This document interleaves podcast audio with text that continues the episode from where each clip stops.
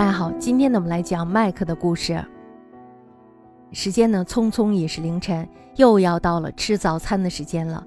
作者呢，这时候用了一整夜的时间，终于想明白了我为什么来这里的这个问题，以及围绕着这个问题展开的很多的话题。大家想想，我们在万分痛苦的时候，彻夜未眠的时候，拼命寻找出路的时候，是否也同作者是一样的？我们在想啊，如果要是我们把作者从书里拉出来的话，他大概也是同我们是一样的。那么他现在之所以能够悠闲的把这一切都写下来，然后告诉我们，这就是因为他经历过了，而且胜利了。他大家是知道的，最初的时候他经历了堵车，经历了选择，经历了我们所经历的一切。也许呢，不同的就是我们的思维方式是不同的。我们可能比作者更加有耐受性，为什么呀？就是因为我们的教育使然，对吧？那么在辗转反侧中，我们总会选择为别人，或者是为一些客观的原因而忍耐。如果你的身边有为你奉献的人，如果你正在为别人默默的奉献，我们都希望能够得到更多的理解还有支持。大家都知道，这个理解和支持的背后就是爱。那么在这个生命的旅途中呢，其实这个爱就像是一盏明灯一样，可以把我们所有人的内心都照亮。大家想想，如果你的心中非常有爱的话，这时候你会感觉你的生命都是非常灿烂的。不管呢是爱自己还是爱别人，爱总会让生命收获满满。所以呢，我希望我们都是那些幸运的人，能在人生的旅途中找到支持你、理解你的人。此时呢，作者的脑袋里填满了令他欣喜的想法，但是呢，他最后看着麦克提出了他的问题。他说：“麦克，你介意我问你一个非常私人的问题吗？”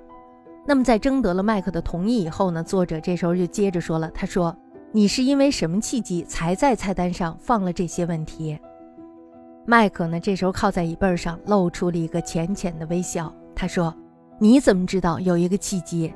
作者呢？这时候就回答说了：“说因为你、你的举止行为，还有这个地方，我不确定。但是呢，我感觉你就是在做你想做的事儿。所以呢，我猜你问过自己那个问题，而这个咖啡馆就是你的答案。”大家想想整个这个事件是吧？一目了然。这个咖啡馆它就是麦克的答案。麦克呢这时候浅浅的一笑。那么当我看到这一句话的时候，我这时候眼前就浮现出了一个微微有络腮胡子的男人。这个男人呢，他的目光是非常深邃的，而且呢是一个非常迷人的男子。微笑的眼角呢还有几条淡淡的皱纹，这让他看起来充满了智慧。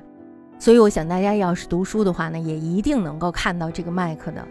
麦克呢这时候喝了一口水说。很多年前，我过着异常忙碌的生活。我晚上的时候要上研究生课，白天呢有全职工作，其他的时候我每一分钟都用来做体育训练，目标就是成为专业的运动员。有两年半的时间，我生活中几乎每个时间段都安排得满满的。毕业之后，我辞职给自己放了个暑假，因为我已经找到了一份新的工作，九月初正式入职。我的一个哥们儿呢也刚刚毕业。我们决定一起前往哥斯达黎加旅行，庆祝毕业。我花了几周的时间在这个国家四处游荡，去热带雨林远足，观察野生动物，沉浸在全新的文化环境里。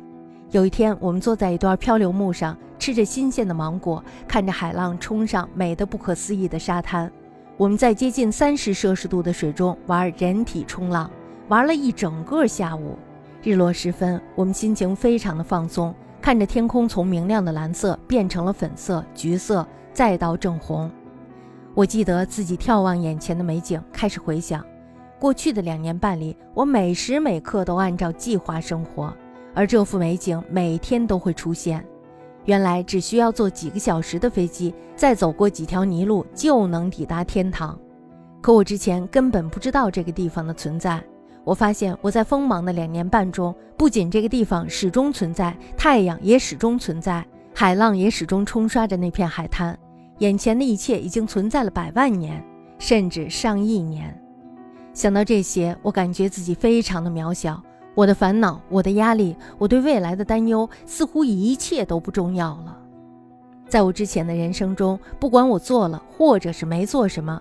不管我做的决定是对是错，还是对错参半，哪怕将来哪一天我已经不在了，眼前的风景依然会长久的存在下去。我坐在那儿，面对自然那不可思议的美丽与壮观，我觉得我的生命不过是宏伟宇宙中的一粒微尘。然后我产生了一个想法：我为什么来这里？如果我以为重要的东西其实并不重要，那什么是重要的？我存在的意义是什么？我为什么来这里？那些问题冒出来之后，我之后的经历和凯西跟你说的差不多。直到我想出了答案，问题才消散。那么，在麦克讲完了这个故事的时候，我忽然想到了苏东坡在《赤壁赋》中的一句：“寄蜉蝣于天地，渺沧海之一粟；哀吾生之须臾，羡长江之无穷。”《赤壁赋》大家知道，这是苏东坡被贬谪黄州的时候他写的。那个时候呢，是苏东坡的人生的至暗时刻。天地那么大，我不过是天地间的小蜉蝣而已。我生命中的痛苦，甚至于我的生命，比起这个偌大的世界来说，又算得了什么呀？大家看一下，这就是我们中国人的思考，是吧？他把自己置身在一个大的世界里，把自己的生命缩小的时候，这时候他就发现自己的生命原来是那么的短暂，我是那么的小，是吧？就是这样的思考呢，支持了后来的苏东坡。所以呢，我们要知道，是绑缚我们的并不是这个世界，而是我们自己的思想。我没有办法过我们自己心里的那道坎儿，于是呢，我们就留在了原地。麦克呢，这时候看着作者说：“约翰，生活本来很精彩，只不过有人没有发现自己是作者，没有发现他们可以按照自己的想法来创作。”说完了这些以后呢，麦克起身要去打扫厨房，顺便呢问作者想吃什么。作者呢，这时候就说了：“说不了，我马上就要走了。”我本来彻底迷路了，才发现了这个地方。现在我依然不知道我该往哪个方向走。麦克呢，这时候就笑着说了：“说那要看你想去哪儿了。”大家想想这两句对话，我们可以感觉到他有一点意味深长的意思，是吧？麦克呢，这时候想开口说点什么，又顿了顿，仿佛他决心不说出口。